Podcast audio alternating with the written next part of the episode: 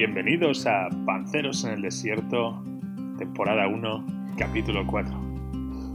Queridos oyentes, quería empezar este programa eh, con, con, una muestra de agradecimiento por la gran acogida que ha tenido nuestro segundo capítulo, la ópera espacial de Steve Urkel, y por todos los comentarios que nos hacéis llegar. Eh, tenemos mucho feedback, eh, bueno, que os gusta, os gustan nuestras conversaciones, os gustaría participar ¿no? en, en esta charla con los panceros muchas veces para corregirnos, porque es verdad que, como es la máxima del programa, aquí hablamos de todo sin saber de nada. Así que bueno, no esperéis aprender gran cosa con nosotros, más allá de algo que sea por mera coincidencia. Esperamos que aún así os podamos seguir entreteniendo durante estos días, estos duros días de confinamiento. Dicho esto, empezamos.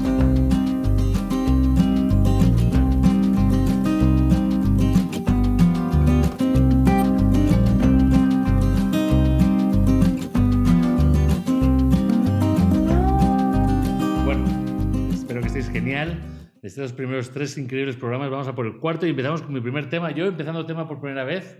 Me gusta estar con todos vosotros de nuevo. Hoy, para Panceros en el Desierto, yo traigo, traigo, traigo un tema que está muy candente porque se está hablando mucho en el mundo y quería traer vuestra opinión para tener una visión más de qué pensáis al respecto, que es el famoso RBU. No sé si tiene siglas o no, pero las pongo para que parezca más interesante. Es la renta básica universal. ¿No? Durante años, durante los últimos años se está hablando mucho sobre la, la necesidad o cómo puede el estado de bienestar en, el, en, el, en, los países más avanzados y menos avanzados moverse de un estado de bienestar, del welfare de toda la vida, a una renta básica universal. ¿no?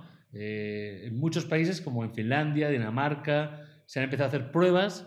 Se empezaron a hacer pruebas ya en Estados Unidos en 1977, en Alaska para ser más exactos, y ahora está siendo en, muchos partidos políticos, sin querer hablar de política durante este momento, solo para hablar de este renta básica universal, sé cómo lo veis como solución, eh, se ha convertido en un tema candente. Todo el mundo lo habla sobre, eh, al respecto, sobre que deberíamos tener una renta básica universal. España ahora mismo, con todo el tema del el coronavirus, está hablando mucho sobre la necesidad o posibilidad de que se implemente una renta básica universal para todos. ¿no? Para que tengáis una idea de lo que se concibe como renta básica universal, es básicamente un dinero que el Estado le va a entregar a todas las personas de la sociedad para que alcancen una red o un mínimo nivel de, de dinero para que alcancen una red de, básica de, ingresos. Y esta red básica de ingresos se mide básicamente en superar lo que se considera la línea de la pobreza según el país. En Estados Unidos, por ejemplo, se estima que la línea de la pobreza está en los 1.100 dólares. Una renta básica universal en Estados Unidos sería de 1.100 dólares mensuales para las personas. ¿No? Hay un debate enorme al respecto sobre el mismo, porque mucha gente dice que lo que va a pasar con la renta básica universal es eh, que a medida que tú le das dinero a la gente que produzca menos o que trabaje menos, lo que vas a ayudar es que tomen más drogas, beban más, se lo pasen vagueando y ni siquiera hagan una pelea por el trabajo. Por contra, hay otros tantos. La contraparte dice que es al contrario. Lo que creas, en vez de crear una base de, de, vagos, le das una red de seguridad para que luego él tenga tiempo para buscar trabajo de calidad y pueda realizar y obtener mejores posiciones en su situación social. ¿no? Uh-huh. Como apertura primera, y pensando como el concepto primero, antes de que hablemos de los pilotos que se han hecho en el mundo, que he traído un poco de información aquí para verlo, ¿qué pensáis cuando pensáis en renta básica universal? Bueno, pues me encanta que traigas este tema porque es algo a lo que yo también le doy muchas vueltas últimamente y yo también queriendo quitar el tinte político, porque es verdad que es fácil pensar en comunismo, ¿no? Es lo primero que se podría venir a la mente. Para mí la renta básica universal es algo completamente inevitable y no es si pasará, es más bien cuándo. Eh, entonces yo lo veo como un paso que, que tenemos que dar eventualmente y eh, la cosa es cómo hacerlo, ¿no? De, de una manera que, que tenga sentido y, ¿Y cuál será, como, como dices tú, qué es lo que pasará después con, con la sociedad? Eh, esa gente, ¿no? cuando no puedas conseguir trabajo, porque no va a haber trabajo para todos, eh, ¿qué, ¿qué, harás con ese dinero? ¿Te estarás en casa drogando y jugando a videojuegos o estarás intentando crear valor? ¿O qué es, ¿no? ¿Qué es lo que harás una vez tengas garantizado el sustento? Y cómo la sociedad volverá a, a re reformarse, ¿no? En base, en base a esto. Uh, no hace falta trabajar para vivir, hace falta trabajar para sentirse realizado o para tener más dinero, ¿no? Para, para poder tener un nivel de vida más alto. Pero por lo menos no te vas a morir de hambre y no te va a faltar un, techo. Como digo, creo que es algo que es que es necesario y también es que con el nivel tecnológico que tenemos ahora mismo, eh, que la gente se muera de hambre y que la gente no, tenga donde dormir es totalmente innecesario, ¿no? Entonces, deberá, deberá pasar. Eh, la cosa es cuándo. Pues poniendo las, las, piezas sobre el tablero, ¿no? O sea, en un polo.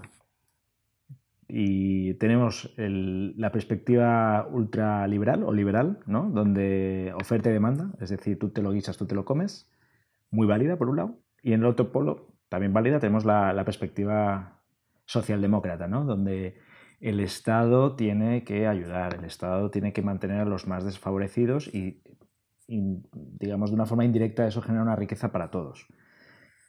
Yo con esos dos polos no estoy en ninguno de acuerdo. Creo que es muy, muy complicado defender una tesis o la otra.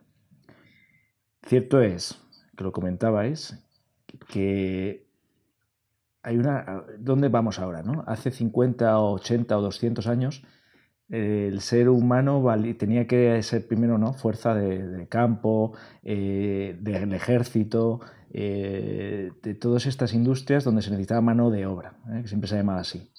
Es que hoy en día no se necesita ni para el ejército, a la gente. Entonces, dentro de esos dos polos, ¿por cuál optar? Es muy complicado. Con la educación actualmente que tenemos y los sistemas que tenemos, es muy difícil recolocar a mucha gente lo que nos vamos a encontrar. Estaba anecdóticamente ahora viendo una serie de televisión esta mañana donde aparecía el empleo del telefonista, ¿os acordáis? ¿no? Eh, visualizar el que conecta el cable, llamadas ah, y le pongo con la operadora. que, eran industrias de telefonía donde empleaban a, cientos y cientos de personas, bollantes. El empleo se extinguió. A esa persona, ¿no? apuntando lo que decía Llorens, ¿cómo la vas a reeducar, a reestructurar para que se, se sienta aportada y sienta que aporta valor? ¿Cómo hacemos eso? No, y como ese, hay miles de del telefonista, ¿no? Luego tú ves las películas de los años 50 y están los, los typewriters, los, ¿cómo se llaman? Las escribidoras de... Eh, tonto. Los que escribían en máquinas de escribir. Eh, los carteros, que también ha sido un, trabajo siempre muy, y las cartas ya nos envían, ¿no? Eh, o sea, trabajos que desaparecen siempre, que ahí viene otro debate, porque muchas veces dicen, bueno, trabajos desaparecen, pero se crean otros. Siempre está el debate de innovación. Ahora parece que ese mundo de los nuevos trabajos empiezan a desaparecer de otra manera y que no está seguro si se están cubriendo o no. Os digo, sobre experimentos que se han hecho, hubo un experimento, el más reciente se hizo en 2017. Las corrientes más fuertes que hablan de esto en Europa son Italia y España, fuera de Finlandia y, Dinamarca. El último experimento se hizo en Dinamarca, en 2017, de 2017 a 2019. Y tenían un grupo control y un grupo expuesto, siendo el grupo control la gente que estaba recibiendo una ayuda de 600 euros mensuales, libre de impuestos, eh, así como de, por encima de las otras ayudas que daba el gobierno, y uno que no lo estaban recibiendo. De los resultados más relevantes, se puede decir que el 66% del grupo que del experimento admitió percibir una gran o notoria mejoría en sus niveles de estrés. ¿Vale? Ese fue como su gran outcome, como que el 66% se sintió que había tenido una bajada en sus niveles de estrés. Y el 17%, o sea, menos del 20%, el 17% de los que ingresaron recibieron el dinero se sintieron muy estresados. Frente a un 25% ¿En qué sentido? Pues solo un 47% se alivió y un 17%, 17 se encontró más estresado que antes. Raro, ¿no? Bueno, rarísimo. Claro, ahí, igual entra eso, la parte esa de crisis existencial, de decir, vale, si me están dando todo, significa que ya no tengo remedio, ¿no? ¿Qué hago? Pues, em, exacto. Que ahí viene una parte porque, ¿Para esto? porque decías tú antes, Jones, que me parecía muy interesante, es si el trabajo nos realiza. ¿no? Creo que una canción de escape de el trabajo dignifica o deja de dignificar. ¿El trabajo nos realiza o no? O sea, ¿cuánta gente le realiza hoy en día el trabajo? ¿A todos? El, trabajo es, vamos, e, es un tema que mm, os, os, quiero recomendar y también a nuestros oyentes, si les interesa este tema, un libro que se llama The War on Normal People. Supongo que la traducción en español será La guerra contra la gente normal o contra la clase media.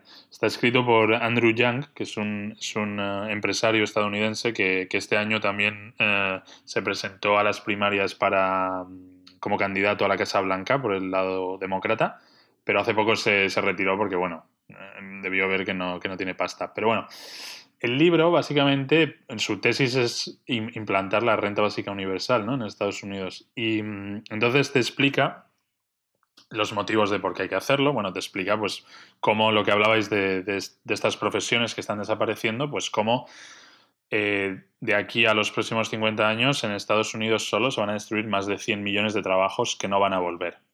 Eh, siendo las industrias más afectadas el transporte, ¿no? pues obviamente todo lo que es eh, camioneros, taxistas, choferes, etcétera, todo eso va, a ser con coches autónomos. Toda la parte de en las fábricas, cada vez hay menos, menos mozo de almacén y más robot que va moviendo y demás. Y luego también mucho en la parte de oficinas, ¿no? Como cada vez hay más software de administración, pues software para recursos humanos, para pólizas, para seguros, para cualquier tipo de cosa que antes había que manualmente introducir datos, archivador, mover aquí y allá, todo eso ya desaparece, ¿no? Bueno, al final lo que te dices es que obviamente no va a haber trabajo para todos, eh, que los nuevos trabajos que se van a crear van a ser altamente cualificados. Y por otra parte, el impacto negativo de la destrucción de empleo en las ciudades, ¿no? ¿Qué ha pasado en, estados cuando han cerrado la típica fábrica, pues como lo que, lo que pasó en, su época en Detroit, ¿no? ¿Qué pasa cuando un estado vive de, ciertas eh, fábricas, de repente cierran y ¿qué hace toda esa gente? Sube el crimen, sube el alcoholismo, sobre todo entre, entre los hombres, suben los suicidios, eh, eh, sube también, eh, había un estudio muy interesante que decía que cuando los hombres no, encuentran trabajo tienen mucho más, eh, muchos más problemas para encontrar una mujer con la que formar una familia. Porque, bueno, tienen la autoestima más baja, una mujer que es también más independiente económicamente, pues le interesa menos un hombre con menos trabajo. Es algo que también, pues, nuestra sociedad lleva muchos, muchos años así. Em, pero, y, luego por último, una cosa importante que, que él discute en la tesis es que tiene que ser una renta universal, es decir, para todo el mundo, porque si no, no funciona. No vale decir, oye, solo se lo doy a los más pobres, porque entonces los otros dicen, bueno, yo aquí le pago la fiesta a todos. Y luego también explica cómo no va a tener un impacto tan grande en la inflación, que es lo que el miedo también de decir, bueno, si a todo el mundo le doy mil euros, pues ahora todo sube mil euros el precio, ¿no? Por simplificarlo. Y como al final, bueno, lo que haces es pones más dinero en, el bolsillo de los consumidores y quién mejor que los individuos para decidir qué hacen con ello, ¿no? O sea, yo apuntando sobre lo primero que decías de la tesis de este autor, eh, en un mundo ideal es una pésima solución si lo piensas, ¿no? Porque es verdad que desde humanos que tenemos, y lo mencionamos en el otro capítulo, ¿no? la pirámide de Manslow, de la labor de la autorrealización. ¿eh? Y no me quiero poner ni filosófico ni teórico, pero les estás diciendo en cierta medida, oye, te voy a dar un dinero porque tú ya no produces, tú ya no sirves en nuestro modelo productivo de sociedad. Toma un dinero. Eh, claro, ese estudio de Dinamarca que mencionaba Masmow es del 2017. ¿Qué pasa a esa gente en el 2025, 2030? Mientras están en el sofá recibiendo ese dinero? ¿Cómo se siente? ¿Se acostumbran o simplemente se sienten deprimidos sin tener nada que hacer? Es una gran pregunta. Es decir, mi tesis va, bueno, para momentos como el de ahora puede estar bien, pues porque es verdad que haya gente y, sociedades más afectadas e industrias más afectadas, pero la cuestión es cómo lo complementas, ¿no? ¿Cómo lo, qué, qué, ¿Y qué? ¿Es una paga asociada a qué? ¿A producir en otra área? ¿A, campo? ¿A hacer cosas manuales? A, a, estudiar? ¿A tal? A qué lo atas, ¿no? Para seguir esa autorrealización. Que, es que, es, hay, porque se tienen mil cosas, porque claro, tú dices, bueno, es que hoy en día, por ejemplo, ya hay un subsidio de desempleo, ¿no? para cuando una persona está sin empleo. Pero lo ata mucho a que tienes que conseguir un trabajo y si rechazas un trabajo, te aguantas. Y entonces acaba una persona trabajando en un trabajo que no quiere porque está obligado a trabajar y entonces me estoy realizando en ese trabajo que no quiero. El 50% de la gente, estoy aquí leyendo un tema de Financial Times, en Estados Unidos no está contento con su trabajo con lo mm. que hace en el trabajo. Y no con el sueldo, ¿eh? con lo que hace en el trabajo. O sea, todas esas horas que está pasando esa persona en el trabajo, descontento en la vida, en ese propósito de la vida, ¿sabes? Que tenemos porque no ha hecho lo que quiere, ¿cuánta improductividad genera en el largo plazo? Solo por la obligación de, porque ¿qué tienes que hacer para ganar la renta básica universal? Entonces, creo que el concepto más bonito, que es lo que dice Jones, tendría que ser para todo el mundo, no solo para gente como en el límite de la pobreza, porque que, lo tenga todo el mundo como una base, que les dé esa seguridad para hacer lo que les dé la gana. Y no estén obligados a tomar el trabajo que les obligan, porque si no dejan de recibir 400 dólares al mes para tomarse, para comer su, su comida del mes con su familia y sobrevivir. ¿no? Creo que ahí está el concepto de eh. la infelicidad y de la, de la realización está más unido a tu red de seguridad de dinero. Mm. Es que esa, esa, red de seguridad, si lo piensas, es, es muy utópico, es muy bonito, porque te, te, permite decir, oye, pues yo en realidad, porque seamos claros, o sea, la mayoría de, de la gente que trabaja en las ciudades, que somos? Oficinistas. ¿Alguno de vosotros con cinco años, cuando os preguntaban qué quieres ser de mayor, queríais ser oficinista? Pues probablemente no. Nadie quería ser ejecutivo de marketing o director de cuentas o, vendedor de, pauta, ¿no? Es decir, eh, al final los trabajos, digamos, más arriesgados, ¿no? Pues todas las ramas artísticas, oye, quiero ser escritor, quiero ser músico, quiero ser gimnasta, quiero ser futbolista. ¿Por qué se dejan de hacer? Pues porque hay un riesgo y que vas a lo seguro, que es lo que te va a dar el dinero. Cuando ya has quitado esa red de, de miedo, de decir, oye, yo puedo dedicarme a lo que de verdad quiero. La gente yo creo que al final sería, sería más feliz. Para mí eso no es la renta, perdona que te interrumpa, para mí eso no es mm. la, renta universal. La renta universal es la confirmación de un fiasco como sociedad. Para mí, la red de seguridad sería reformular el sistema educativo en hacernos más críticos, menos teóricos y aprender de otra forma, sinceramente que los colegios hoy en día, a, modo educativo, por lo menos en España, que aquí es lo que controlamos más, a mi juicio, los últimos 60, 70 años, tú ves el currículum y si ha variado de alguna forma ha sido a peor. Sí, entonces, estoy de acuerdo. Entonces, creo que si nosotros enseñamos a gente con, a niños, ¿no? Con tres años, a, oye, a ser más emprendedores, a coger riesgos más calculados, a incentivar esa rama que dices tú artística y tal, quizás, eh, no te digo que cambiáramos la sociedad y demás, pero sí que haríamos gente más adaptativa, gente más abierta al cambio, gente que pudiera ser más emprendedora y eso pues a lo mejor nos serviría a no depender de empleos que cada 50 años hay que, hay que eliminar una tanda de 100 millones de empleos y, y, y, volver a comenzar el, la siguiente innovación. Wow, eso está. Claro, pero... Eso ya sí que es un vuelo. O sea, es decir, no, espérate. Antes de la renta básica universal, refundacionemos todo el modelo de educación hay muchas escuelas como que están muy fundamentadas en este arte creativo, porque claro, son la escuela de 50 personas dentro de un sistema de no sé cuántos eh, niños escolarizados habrá en España, 200.000, no idea. ¿no? Y se quedan como un reducto de rebeldes que luego nunca se adaptaron del todo al cambio. Pero... Wow. No sé, a ver, al final esto ya, y sí que es muy filosófico, pero es un poco cuál es el sentido de la vida. El sentido de la vida es trabajar el sentido de la vida es formar una familia, es simplemente intentar ser feliz. ¿Cuál es, no? Entonces, para mí, cuando un trabajo aporta un valor real, pues creo que sí tiene sentido. Pero cuando un robot puede hacer ese trabajo mejor que yo o mejor que tú, ¿para qué lo vas a tener que estar haciendo? Es como, es como mantenerte un poco como cuando le das a un niño unos lápices de venga niño, ponte a pintar y entretente, ¿no? Pues es igual. Decirte, oye, esto lo podría hacer mejor un robot que tú, pero para que te sientas útil, venga, anda, hazlo tú. ¿sabes? Pues eso es lo que yo creo que es... Ahí estamos de eh, acuerdo. ¿No?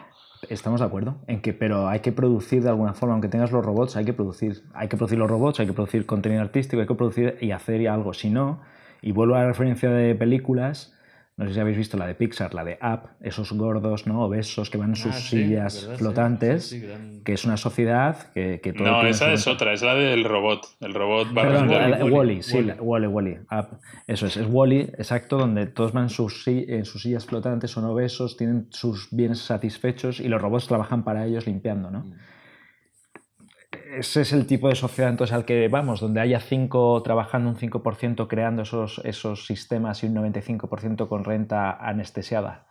Pues en, cierto modo sí, pero por, la, simple distribución de la, de la, sociedad, donde tú tienes, eh, es como una campana, ¿no? Y en, y en, la parte, digamos, de los overachievers, la gente más inteligente, la gente que más crea valor, esos siempre van a estar ahí.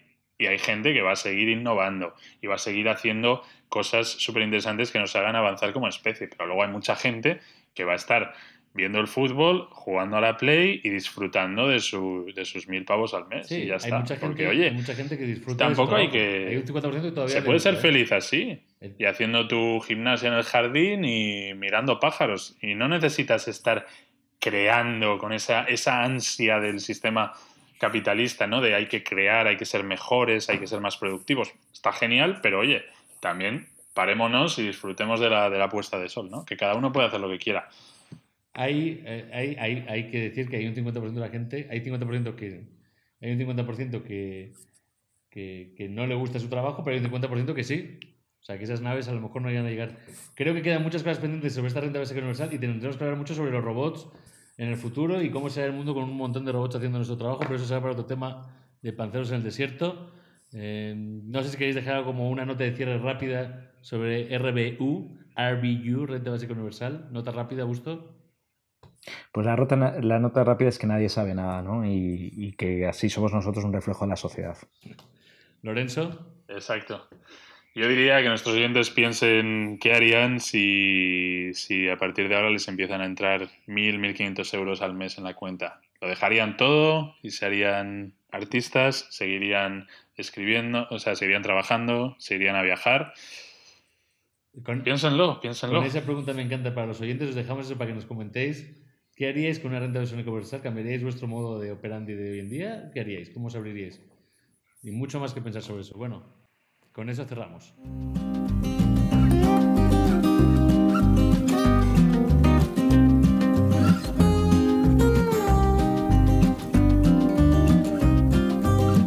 Vamos con el, con el segundo tema. Eh, el otro día estuve viendo una película en Netflix. Se llama Extraction, o Extracción, del actor de Thor. ¿La habéis visto? No. La vi el otro día, exactamente, sí. Yo pe- yo pensaba que era el actor de Capitán América. Exacto. Me, me ha gustado la rima, el actor de Thor. El actor de Thor. Está todo calculado para nuestros oyentes. No, tranquilos, no va a haber spoilers, ¿vale? Vamos a hablar de cine y de un poco de la tendencia de la industria, eh, sin spoilers. El tema con esta película y con otras que he visto recientemente, como la de la plataforma, que es una película española también estrenada en Netflix y alguna otra en Amazon Prime, es eh, algo que a mi juicio es cada vez más recurrente, que es los finales abiertos eh, que dejan las películas. Entonces, eh, estuve indagando un poco sobre qué está pasando con los finales abiertos y tengo una cita que quería leeros de Chris uh, Hemsworth, que, que, es el director de, la, de esta película, ¿eh? uh -huh. que reveló pues esta, esta, esta, esta conversación. ¿no? Eh, abro comillas. La idea de mantenerlo ambiguo se basó en las respuestas de diferentes audiencias a la proyección de la prueba, sobre lo que creían que había sucedido o querían que sucediera. Filmamos varias versiones del final para tener una copia de seguridad. Estoy agradecido por ello, bla, bla, bla, bla, cierro comillas. Es decir, chicos, os lo voy a poner así. ¿Os imagináis a Mozart, Beethoven, Leonardo da Vinci o Stanley Kubrick testando varios finales con una audiencia de laboratorio para ver cuál satisfacía más a la gente? El proceso creativo está cada vez más influenciado por, pues, por el público en vez de por el artista. Os lanzo esta primera, para que me digáis un poco vuestro, ¿eh? vuestra primera cucharada. Vale. Cuidado ahí que igual nos metemos en terreno eh, pantanoso porque no sé si... Sé que había compositores como por ejemplo Chopin que eh, cuando ellos componían tocaban luego enfrente de sus audiencias, ¿no? de grupos de nobles y tal. Y ojo que también en base a, a, la, a la recepción decían esto es una mierda o no. Entonces podían ser los primeros eh, tests, mm. test comerciales de la época. Eh, pero sí, yo estoy de acuerdo que, o sea, creo que como creador deberías hacer lo que tú creas y dejar la parte comercial al lado. Pero claro, estás hablando de Netflix, que al final necesitan meter panoja en, ¿no? En la hucha. A ver, el creo que el mundo de, de, del cine tiene miles de historias de estas, ¿no? De, y y de, bueno, el mundo del cine y todo el mundo del arte, porque la historia es del director contra el productor, ¿no? Del director diciendo, no, es que yo creo que mi final tenga fundido a negro y que nada sepa nadie de lo que ocurrió en el espacio y todo parece una mentira. El productor dice, a ver, por favor, yo quiero que haya un beso final, a la gente le gusta que eh, los dos novios salgan en un avión y tal, tal, tal, ¿no? Esa pelea como dicatómica de lo que quiere el creador y lo que quiere el productor que busca la venta se ha vivido siempre, ¿no? Eh, el problema que a lo mejor tú quieres ver más en la línea ahora, vivimos en un mundo donde buscamos más likes y buscamos más como seres personales que la gente nos apruebe más. Y creo que el creador también está basando su personalidad, está desarrollándose hacia allá. Entonces el mismo director empieza a dejar de ser tan creador y deja de ser eh, más extremizado hacia, ok, yo quiero likes. Que creo que puede ir más por ahí, como que a lo mejor la personalidad se ha ido diluyendo cada vez que ahora recibes miles de opiniones en un solo segundo. Claro. ¿no? entonces a lo mejor el creador dice, uff, una cosa es que te escuchen 10 en la escuela de, universitaria de Brandenburgo y otra cosa es que en un segundo te digan 10 millones de personas, es toda asco. Mm. Mm. ¿No? Y antes le podías echar la culpa al productor, no es que él dijo que había que acabar con un beso. Y nunca se supo lo que era el Director's Cut ni nada y luego lo vendieron en un DVD extra con cuatro CDs, pero se cubrían en esa base de no, yo había pensado otra cosa. O sea, yo, yo lo que opino es con toda esta ambigüedad que se está viendo en las películas últimamente, ¿no? Es que eh, hay una versión al riesgo y una versión a, ser creativo y una versión a, contar tu historia como la quieres contar. Hablo del cine en particular, ¿eh? eh no, sé, no, no, sé de tantas otras industrias de entretenimiento. Y a mí sí me parece muy preocupante, ¿no? Porque os sigo leyendo la, la cita de la, de la entrevista eh, para que veáis cómo continúa cuando mostraron los dos finales. Había una reacción dividida entre el público. Intentamos satisfacer a ambos bandos. Como un suerte, si como parte de una audiencia te gustaba XXX, no lo diré por spoiler, querrás YYY. Entonces, eh, cierro las comillas, lo que está aquí diciendo el director es, oye, mira, teníamos dos finales, pero como no queríamos disgustar a ninguno de los dos, lo hemos dejado en vivo. Y añado yo aquí también mi teoría. Así nos dejamos pues, una posibilidad de, quién sabe, si hacer un, eh, una segunda parte. A, mí me parece muy peligroso afrontar un proceso creativo desde esta forma de, con pies de plomo, de a ver, cuidado que no enfade a nadie, a ver qué gusta más y a partir de ahí me pongo a tocar el guion. Sí, yo creo que es triste, pero al final es a donde, es a donde va a ir este tipo de producciones, porque si tú piensas, Netflix es una empresa que ahora mismo es global y es una empresa que su modelo es economía de escala, es decir, a cuanta más gente le enseñe mis productos, más, más rentable me sale, ¿no? Y tú estás poniendo mucho dinero en crear contenido constante, contenido que estamos viendo. Entonces, claro, tienes que hacer una peli que le guste a todo el mundo. A gente en Estados Unidos, a gente en Latam, a gente en Asia, a gente en Europa, todo tipo de edades, ¿no? Entonces, claro, tienes que ir a lo seguro. Entonces, es verdad que no puedes tomar el riesgo que tomaría un escritor, un pintor, un músico, que oye, al final es tu dinero, es tu tiempo, no estás, ¿sabes? No estás eh, con un gigante detrás que necesita estos resultados. Entonces yo creo que todo lo que son eh, producciones así enormes, hay que, hay, que, hay que asegurarse un poco cuando va a ser el blockbuster. Luego hacen también, por otro lado, sus experimentos, ¿no? De pelis más independientes o tal. Pero... Sí. Sí, también, también creo que el, director, en este caso, bueno, no sé quién es este director, no sé qué más cosas ha hecho. ¿Ha hecho más películas o son de sus primeros grandes hitos ahí apoyado por... O sea, también a lo mejor está empezando en la industria y no está, todavía no le falta la personalidad para decir, me vale, a mí me gusta que se muera el personaje o que viva ah. o que se quede sin saber. Pues es, estoy mirando ahora en vivo y es su primera película, de hecho. Claro, pues ahí está también. Pues, o sea, creo que puede haber un punto ahí de, ah, espera, Netflix me ha puesto un montón de dinero, me ha puesto el actor de Thor, uff, voy a hacer el estudio, bueno, no me la juego, no quiero que la cosa empiece mal en mi vida.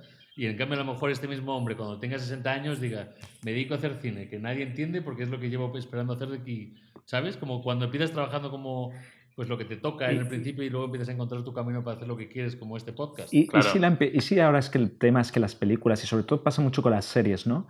Se empiezan construyendo al revés es decir, en vez de hacer una construcción coherente de, atrás, o sea, del principio al final, empiezas por el final diciendo, a ver, voy a hacer que la gente hablen, aquí estos tres amigos, nosotros ejemplos, nuestros oyentes, de, oye, tenéis que ver Extraction porque quiero comentar con vosotros el final. Me ha dejado alucinado. Y a partir de ahí mm. construyo el resto y, luego ya encaja todo como una especie de, encaje de bolillos mal hecho o el típico cliffhanger este de, Perdidos, ¿no? de Lost, que, era, es una serie también reconocidísima porque empezó a tirarse unos triples brutales. y, si es un poco, claro, eh, de nuevo, oye, voy, de, voy a dejar aquí el, fuego artificial y luego ya lo apaño. Hmm. Sí, puede ser. Al final es eso, en vez de decir qué historia quiero contar, es más qué historia va a vender más. ¿Cómo hacemos eso? Que hablen de esto. Marketing, ¿no? Eh, es eso, tío. Pensando, puro. en, pensando en un paso más allá, vale, este es el punto en el que nos encontramos ahora, ¿no? Vale, ¿qué va a vender más? Bueno, me da igual más o menos, tampoco es que sea mi, mi obra de arte, voy a aceptar esto. Pero también viene muy ligado al, al- consumidor, como no quiero que me cuenten algo que no quiero escuchar. Mm. ¿no? No quiero escuchar no quiero escuchar que me digan que mi programa es malo, no quiero escuchar que me digan que mi trabajo es malo, no quiero escuchar que el final acabe así, ¿no? Ujú. Y a lo mejor al final acaba transformando y evolucionando este mundo hacia un tema más de, ¿no? Esos intentos que está haciendo Netflix también de monta tu propia aventura, ¿no? Que te decían, bueno, elige tú si se besa o no. Besas a la chica, no besas a la chica. Eh, matas a la persona, no matas a la persona. Sí, Eh, Johnny se cae por una cantidad y al final tienes tu película que tú querías ver y ahí te quedas con tu consumo de película, que podría ser como el futuro. Ya no hace falta ni... ¿No? Como, ¿Sabes? Como que el usuario ya decide su historia y dice, ah, bueno, pues la decí yo, qué feliz. Ya es, ya es rizar el rizo, ¿no? Pagas un servicio por crear tú el contenido. Exacto, mira, joder. ¿eh? Pues, pues sabe, a- o sea, Creo- yo creo que hay una a- reflexión. a Brad Pitt y a Mónica Bellucci y ahora elige qué hacen, ¿no? Sí, exactamente. Eh, la- lo que decía Mou, ¿no? De sigue a la página 47.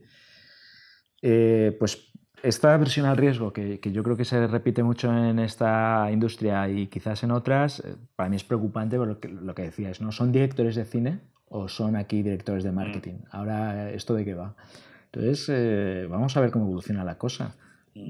Luego, luego también es importante que al final siempre nos gusta lo mismo. O sea, eh, todas las historias que se cuentan en realidad eh, vienen de los... De, hay como seis arcos narrativos principales que vienen siendo desde la literatura clásica de, de Grecia y demás. Y al final es siempre lo mismo. Está pues la típica historia del que empieza con nada y acaba triunfando. Está la historia de, de- del héroe, ¿no? Que tiene toda esta serie de retos y al final va a triunfar. Al final nos gustan las historias predecibles. Y entonces tú miras todas las pelis famosas que hay y es que todas al final siguen uno de estos, de estos arcos eh, principales, que bueno, ya nos meteremos igual en otro, en otro episodio. Pero eso nos gusta lo predecible, nos gusta que al final el héroe, el héroe triunfe y no muera, eh, que, todo salga bien. Te gusta ese cierre, ¿no? Y siempre son las mismas historias contadas miles de veces, em, de distinta manera. Igual en la música, ¿no? O sea, son las mismas canciones, se- te las cantan una y otra vez con la misma estructura, estribillo, no sé qué. Exacto. Y el 80%, ¿no? Hay gente que experimenta, pero... ¿Cuánta canción de me ha dejado, 40 me ha dejado mi novia, ¿no? En ciclos. Sí, yo- creo que, mira, que con esa pregunta os voy a invitar a cerrar, ¿no? Es- Esta, eh, digamos, esta producción de laboratorio, ¿la veis también en otras industrias de entretenimiento que conozcáis más, aparte del cine? La música creo que muchísimo. O sea, la música está, está labor- Primero, en la música pasa mucho con las bandas, últimamente, que en verdad ya la banda no se junta a hacer las canciones, sino que el productor le dice, he preparado estas 10 canciones para vosotros, tú tocas la guitarra en tu casa, tú tocas la batería, yo lo mezclo aquí y aquí está el disco y ni siquiera se han juntado a crear las bandas música. O sea, pasa en el 30% de bandas famosas hoy en día, ya ni siquiera se juntan a, a crearlas. Me, me encanta cómo das porcentajes así de el 30%, venga, porque lo digo yo. No, pero al final es de todo. Está los que se tienen que rendir al, al- al- a- lo comercial, ¿no? Pues eso, este director pichón que le dicen, oye, haces esto, que es lo que le ha gustado a la audiencia, o la Rihanna de turno que le, que le dicen, oye, te he escrito una canción y si no la, y si no la tocas tú, la va a comprar eh, Britney Spears y la va a tocar ella. Y luego están la, la gente que tiene un talento que, que dice, oye, la historia es la que, la que le- me sale a mí de los huevos, ¿no? Que es lo que te puede decir un David Lynch o un Scorsese de turno. Yo me preguntaría, para, para, para como ligarlo, es, si tuviesen una renta básica universal, ¿hubiese puesto ese final? Ah, buen punto, sí, yo creo, yo creo que es un buen, un buen cierre. Sí. Eh, ¿Lo dejamos abierto? y lo dejamos ambiguo. Y Yo- vamos yo- con el siguiente episodio, con el siguiente capítulo, ¿no? Vale. Bueno, yo os quería dejar un último apunte. Ah, pues no es ambiguo al final, al final. No, no, no, pero es de que yo cuando yo escribí un libro, como vosotros sabéis, y también dejé el final abierto, Sí, si os acordáis. Yo no lo dejé abierto por temas eh, comerciales o no, sino para hacer el punto de que lo importante no es el final, sino el camino. Vamos eh, a, los tres primeros oyentes que nos digan algo, a lo mejor le regalamos una copia. pancerosenelDesierto.gmail.com Bueno, eh, cerramos aquí. Final abierto como en origen. La peonza rodará o no rodará. Un abrazo.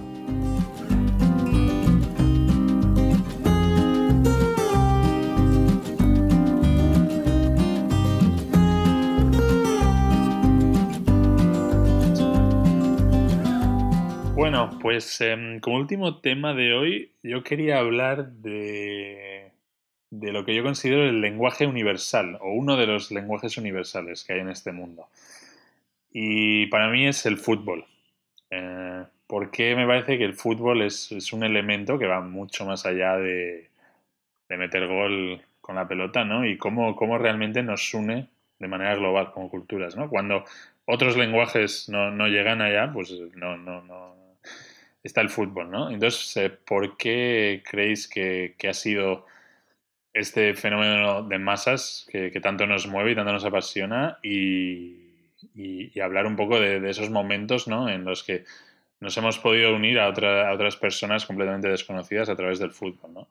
Entonces, em, bueno, para empezar el tema, pues quería contaros un poco por qué yo creo que es esto. Yo creo que en parte es porque el fútbol es de los deportes con menor barrera de entrada que hay, ¿no? Es un deporte que todo el mundo lo puede practicar, sea rico o pobre, no necesitas un campo, pones dos mochilas en el suelo y ya tienes una portería, ¿no? Entonces, todos hemos jugado al fútbol de pequeños.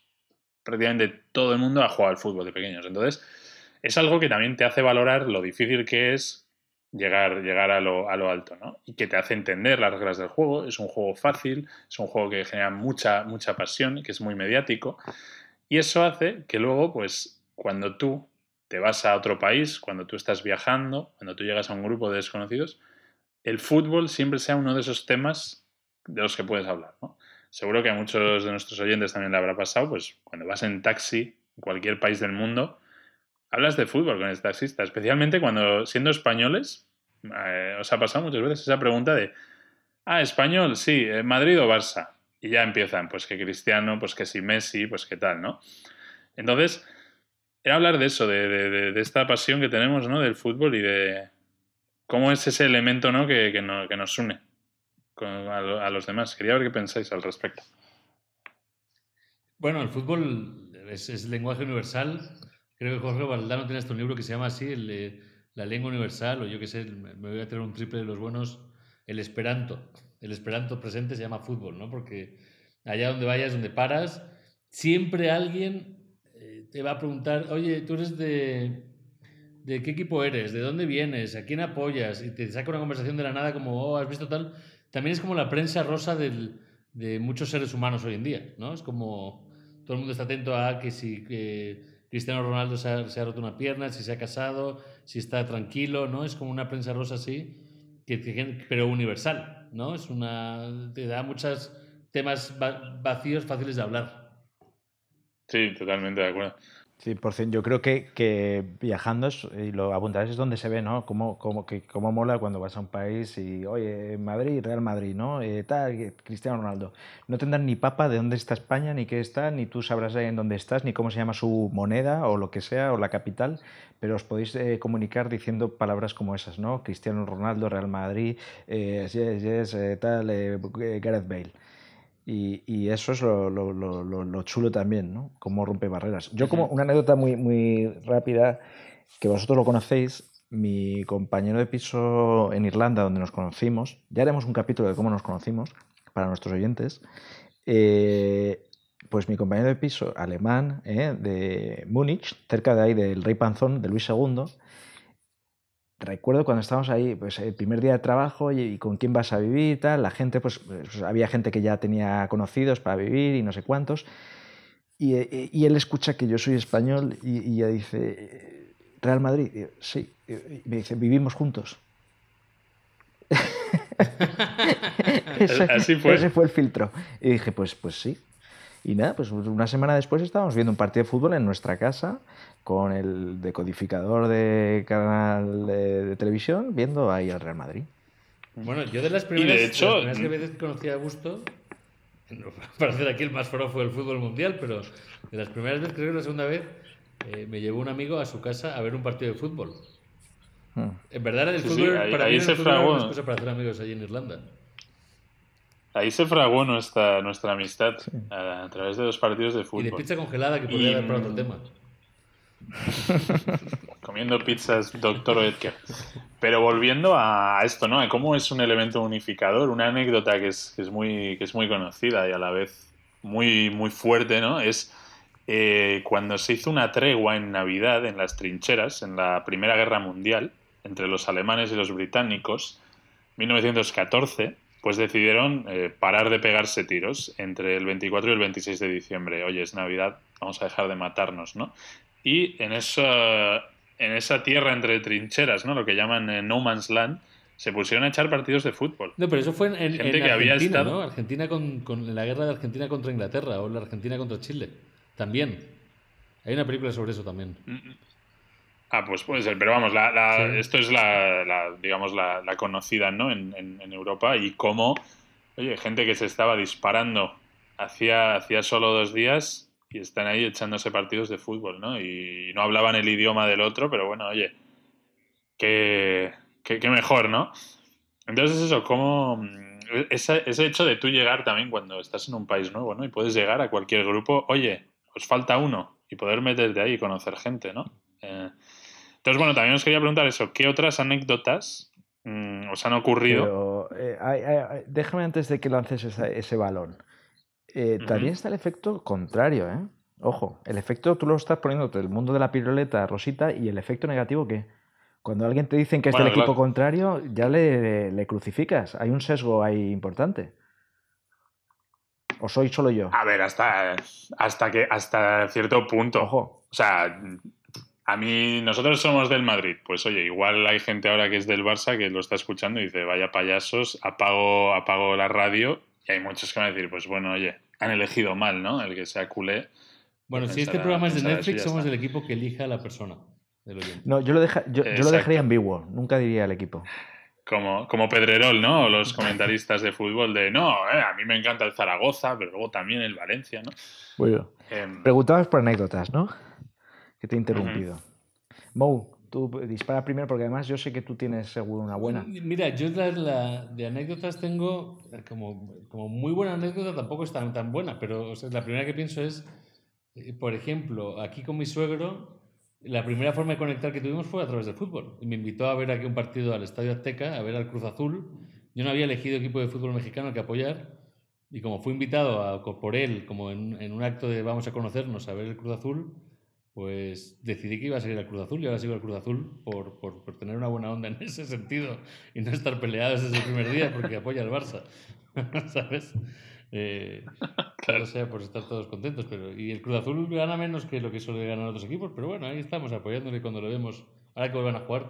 Fíjate el vacío que ha dejado el fútbol ahora en la pandemia, ¿no? O sea, no es un vacío, pero vamos, que el contenido también, ¿no? Como que ha dejado desaparecido ahí como ese, ese lenguaje semanal que escuchábamos todos los días de... Y al final se deja de hablar de fútbol, ¿Mm? se habla de política, que es peor. Totalmente. No sé qué es peor. Yo, yo es que. Yo recuerdo una vez en, eh, en- de fiesta en, en Moscú y borrachos como cubas, eh, de repente eh, me oye un tío hablar español con otro amigo eh, y me dice, ah, Spansky y tal. Y digo, sí, españoles. Ah, Real Madrid, sí, y tal. Venga, ah, venga, chupito. Y después me lo encuentro en el, en el baño y, y empieza el tío, el ruso, a decirle a todos sus amigos, hey, que este es del Madrid, que este es del Madrid. Y me empiezan a rodear todos. Y, hostia, igual me van a dar de hostias. Y de repente se ponen a cantar el himno del Madrid. Y estoy saltando abrazado con un grupo de, de ocho rusos en una discoteca en Moscú. Todos están felices, tío. Y es eso, es simplemente gracias al fútbol. No tenemos nada más en común que, oye, nos gusta el mismo equipo, ¿no? Entonces son, son esas cosas que dices, wow. O sea, ¿cómo es capaz un deporte de unos tíos pegando a un balón unir tanto a la gente? Yo quiero dar un punto que no es solo el fútbol, ¿eh? porque eh, yo cuando en una época que estuve en Sudáfrica ya el fútbol era malísimo y con un amigo decidimos empezar a ir a ver partidos de rugby y empezamos a, no hacer una peña, pero como que íbamos al bar del equipo antes de ir a verlo, que eran los Stormers de Cape Town y empezamos a, hacer, a conocer a mucha gente solo en el bar porque llevábamos la camiseta de los Stormers, pero no teníamos ni idea de rugby. O sea, también te permite como, es, te ayuda a integrarte en la cultura del país. ¿Sabes? A lo Sí, mejor si te vas a pero- India acabas viendo cricket. Pero hay deportes más globales, ¿no? También, que, que- Mm. y el fútbol que pienso yo es el más global. A mí me pasó, estaba tratando de recordar y yo creo que 80% me- ya la memoria me la ha alterado la historia y no es verdad, y un 20% puede ser verdad. Así que no, no sé muy bien, pero recuerdo en el año 2010 o 2011, cuando España, eh, creo que fue el siguiente, que ganó el Mundial, y estaba, e hice un viaje por, eh, a Vietnam, y estábamos en un bar y tal, y no sé qué pasó, y alguien se molestó, eh, un vietnamita, bueno, en fin, eh, esto es como lo recuerdo, y, y- hubo una palabra mágica que desbloqueó la situación, que fue Iniesta. Iniesta desbloqueó la situación. Y ¿Pero en qué sentido? Iba a haber una pelea y de repente... Pues así lo recuerdo partidos, yo, así, así lo recuerdo yo.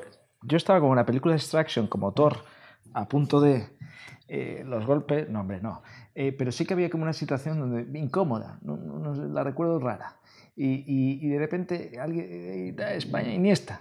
Y eso como, oh, Iniesta. Y ahí se desbloqueó la situación. Ay, coño, pues que está... pues, obviamente, esto lo saben algunas naciones, ¿no? Cuando tu país gana el mundial, eso te da un boost de popularidad de uno o dos años.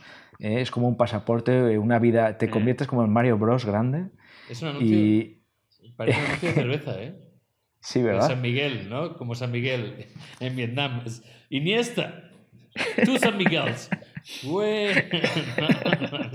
Pero, pero luego, luego todo ya, ¿verdad? Eh, también está el- de nuevo el efecto contrario, cuando tu equipo eh, tal. Pero siempre, eh, volviendo al tema ya original, es que es un tema del que hablar. Y es un tema que te da una conversación con un desconocido y, y eso es lo importante. Sí, cualquier país que estés puedes hablar de fútbol y algo va a haber que decir, ¿no? Eh, a mí me gusta mucho una frase que decía, que decía Johan Cruyff, que decía, el fútbol es el deporte que más se admira globalmente porque es el más difícil, porque es el único deporte que se juega con los pies. Y ya está, es así de simple. Tú intentas hacer algo con los pies y eres un completo inútil. Mm. Yo creo que es por eso, por lo que realmente le damos todo, todo ese valor, ¿no? Y luego hace que un gol de Iniesta eh, genere un baby boom en España al año siguiente y que tú puedas parar una pelea en Vietnam, ¿no? Sí. Esas cosas, la verdad es que es, es- es mágico, ¿eh? Como, como somos tan básicos como especie de unos tíos ahí sudando, corriendo, dando patadas y, y luego como eso se extrapola a muchos otros momentos, ¿no? De unión simplemente por decir, yo me acuerdo de ese gol, yo también lo vi. Al final buscamos cosas, ¿no? Para tener en común y el fútbol nos da muchas, eh, muchas excusas. Amén. Pues un día más, un viaje más por el desierto con los panceros. Eh, nos ha encantado que estéis acompañándonos, escuchando sobre rentas básicas universales, el idioma universal del fútbol y si los finales abiertos deberían ser más cerrados o si el mundo y la creación está terminándose o empezando. Eh, con eso, con, hablando de todo sin saber de nada, terminamos otro día más, temporada 1, episodio 4, Panzers en el desierto. Esperamos que vuestras opiniones a panceroseneldesierto.gmail.com y, y muchos temas, mandar muchos temas, que, que nos encantaría hablar de cosas que os interesan a vosotros también. Estamos creativamente secos. Ayúdennos, por favor. Ya no sabemos de qué hablar. Eh, Un abrazo a Y todos. buscamos sponsors también, ¿eh? Si conoce usted alguna empresa que quiera anunciarse y quiera vender mucho producto, aquí están los panceros.